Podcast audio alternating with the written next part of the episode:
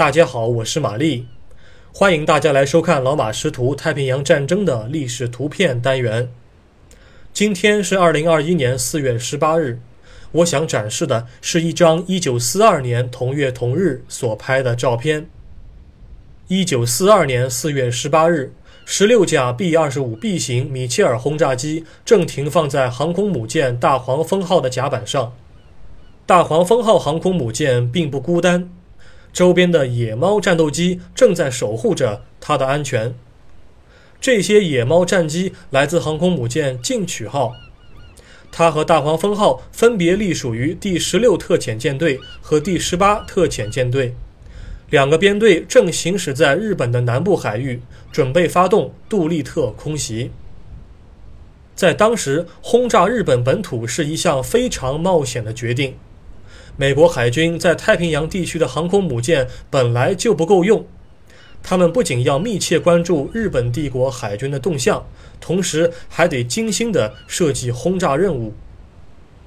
B 二十五轰炸机是一款中型的水平轰炸机。是陆军航空兵的宝贝。为了更好地适应航母甲板的长度，轰炸机上的各种零件和武器装备都被无情地拆下。每架轰炸机留存了机头的一挺点三零口径的机枪和机身上方的两挺点五零口径的机枪。整机装载了四枚五百磅航弹，其中三枚为高爆弹，剩余一枚为燃烧弹。由于米切尔轰炸机的体型太大，所以这些家伙就只能够待在甲板的表面了。战斗空中巡逻任务就交由另外一艘航母的舰载机来完成。